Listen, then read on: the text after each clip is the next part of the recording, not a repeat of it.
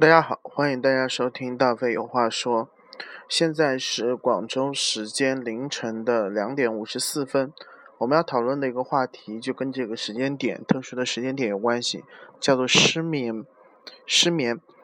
之所以要讨论失眠的话题，是因为我现在正在饱受着这个失眠的困扰，我到现在还睡不着，而且我感觉可能今晚就睡不着了。我们来讨论一下失眠它是怎么来的。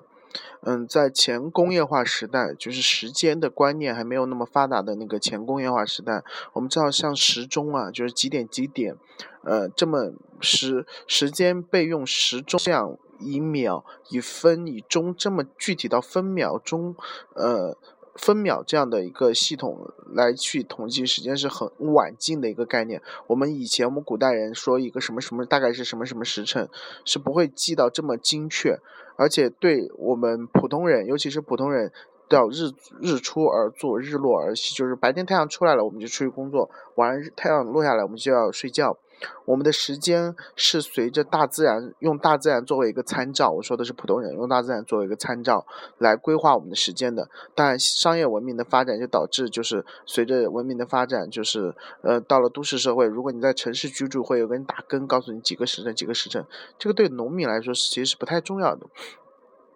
那么到了，尤其到工业化社会之后，时钟被发明出来了，那我们的时间就被就就我们现在精确化的时间就被发明出来了。它跟什么有关呢？跟最早的呃马克思他们认为跟最早的上班有关，就是去工厂上班。去工厂上班就意味着这个就是大工业生产，它需要一个分工和合作，所以它要求你早上比如说六点半或八点钟准时呃到工厂，它有了一个工厂的时间概念，所以这个时间就被越来越精确化啊，几点到几点人可以吃饭，然后几点几点人回家，然后十点后必须睡觉，一系列关于时间这个精确到我们几点几点干什么，最早来自于工业化社会。一个工厂制度的发明，那么我们想一想，正是因为有这个工厂制度，以及我们现代工业化社会之后，呃，整个遗留下来，我们规定好，我们每天早上几点钟要起来，你起来之后你要去上班，对吧？你每天早上上班，朝九晚五，或者八点或九点。那么这就是使人有一种焦虑感。你想一下，其实，在古代社会，这个失眠这种事情是很少会发生的，或者发生不会当做这么一种病，不像现在会成为一种非常焦虑和病。因为在古代，你随便睡到几点啊？因为你第二天早上你不用去上班啊。对吧？你我去种地的话，我睡晚一点点和睡早一点点，那个焦虑感是不一样的。因为我的时间是根据太阳作为参照物，而不是根据是吧？不是根据一个死的规定的数学的时间做观参照物，所以那种焦虑感是不存在，失眠甚至都不存在。因为我想几点睡就几点睡啊，对吧？对于很多自由职业者说，我晚上就不睡觉，我就是早上五点钟睡觉，对不对？所以在那个时代，失眠。并不是一种问题啊，不是像现代社会，因为时间被客观化了，被被一个独立客观化了，就时间它反过来主宰了人类的生活模式，不是时间作为一个人类的发明物，我说的是时钟的时间作为人类的发明物，它应该是为我们服务的，告诉我们几点几点。但是你发现渐渐的这个时间就开始规定好，你几点几点必须做某件事，所以导致了像失眠这样的事情呢，在现在成了一个问题。嗯，当然，在往前推，关于失眠，它是有一个，就是我们经常会认为，尤其中国哲学或者是我们传统的那种进化论，就是有有一门学科叫做，我听一个学心理学的，嗯，我们有我们有人脱口秀有一期关于心理学的那个，别对我撒谎，呃，请来一个心理学的一个嘉宾来，叫露露姐跟我们讨论过，她讲过一个叫进化心理学或叫进化心理学。进化心理学呢，就是会在呃人类一些远古的一些行为，当我们还是猴子阶段，去找那个阶段的人的行为模式，呃，找那个阶段人的行为模式来解释当下呃现当下这个社会这个时代人们的一些行为模式，认为这些我们的某些固定的行为是从远古时代就一直通过基因或心理。古模式的方式传下来。举一个比较简单的例子，就是，呃，男孩子比较喜欢枪，因为在远古的时候，我们是打猎的动物，呃，我们是负责射箭打猎的，所以我们喜欢枪。女孩子喜欢包，因为在那种母系氏族社会，因为女孩子需要提个篮子去外面采摘。如果大家对这个很感兴趣，可以找之前的这个节目，别对我撒谎。那么从远古这种进化的角度来说，因为我们很早，我们人类在远古时期，我们肯定是遵循的，就是晚上的时候要要躲起来，对吧？然后白天的时候出来工作，然后这样的一种一种模式，这样的模式是呃固化在我们的 DNA 里面的一种这样的模式，所以我们会认为熬夜或者失眠对身体是一种极大的一个摧残和精神上的一种折磨吧。那也是来自于我们一种古老的认为我们身体上的一个基因符码导致的一个结果。好，我们看失眠，失眠在呃人类进化的呃道路上也可以给它提供某种解释，从现代大工业文明的发展上也可以给它提供解释。但这种解释，这种理论解释，对我们现实生活中，对我们一个作为失眠的个人来说，有有什么用吗？又回到我们理论的解释，有什么用吗？呃，我想还是有的吧。想完这一通之后，脑子可能会觉得比较累，也容易睡。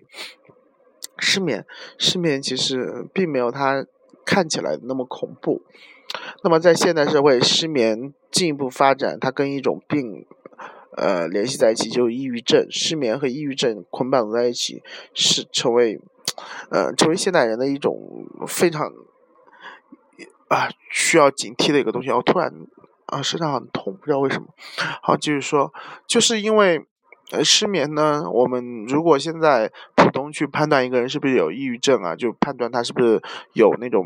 呃体重体重的方面的一个这，在一个短期内体重的一个骤减，那么是不是有一个月几个星期连续几个星期以上都失眠了，那么很有可能我们就会判断这个人有可能有抑郁症，加上他的一些身体上的一种物理机关物理呃身体上的一些问题，我们就会判断他可能会有抑郁症，建议他去看抑郁症。所以我们发现失眠，它最后有可能跟现代这种心理疾病有捆绑在一起。我有个老师是当年本科时候教我们外国文学的老师，他是一个很有风范的一个老师，教外国文学，文学修养也很好。呃，叫常老师，常老师，常老师呢，他就是常年受到这种失眠的影响啊，他就是焦虑失眠，可能跟他的家庭生活也有关系。然后长期失眠，睡不着觉，睡不着觉的话，那么常老师他有一个对付失眠的方法，就是打坐。他他说他因为常年的打坐，最后嗯，基本上可以。因为打坐不是我们想象中那么简单，你盘着腿，首先盘腿，像我就盘不了，太肥了就盘不了。你盘腿坐下去，你还要能达到一个叫入定的最基础，你要达到能入定，入定能能能进入到那个禅的那个定的那个那个入门的那个那个进步那个境界里面去。但是很多人就是只是摆摆样子吧。啊，常老师基本上他可以达到入定，但有一次他说他在入定的时候。他突然，他的那个感觉是在入定就进入那种恍恍惚惚的那那种，就是，呃，也难以描述的那种，呃，一种精神意识意识界吧。然后在意识界突然他感觉到有有个闪电什么的劈到他，或者是他感觉到一种非常痛或者什么一种类似于我们叫叫俗话说心电感应。然后当他睁开眼睛，果然他的手机就开始响了。手机响了之后呢，他的家人告诉他，嗯，他的好像是他的妈妈还是他的奶奶就过世了。所以我们讲这个故事好像有点玄妙。我们讲的是，其实，在有一些我们古老的，就是吞吞纳呼吸的方法，对失眠可能也有一定的效用。好，我们从理论上拆解了失眠，也给失眠提供了一些具体的方法，比如说打坐，或者是学习一下道家的或者佛家的那种呼吸法，就是它其实跟数羊差不多，它就是呼吸呼吸，我要我要用我的精神力意识到我在呼我在吸，这是因为经常做我们会把它忘掉，或者是把它忽视掉，嗯，呼这样的话它就不会对我的精神造成负担。那么我一直意识到呼吸呼吸，意识到我的呼吸，那么给我精神造成的负。负担，那我精神就会累，然后就会睡。它跟数羊啊、数数的，它是同样的一种一种方法吧，在数学上同样一种方法，或者你身体力行打坐也行。那么，呃，我可能对我没用吧。我希望说的对，在座的不管你是学生，你以后可能学理论，嗯，对这些东西感兴趣，还是你真的也和我一样受到这样的困扰的人，嗯，怎么办呢？嗯，我没有办法活到回到那个田园牧歌的想睡到几点就死的时代。明天早上十点钟要上课，嗯，那就这样吧。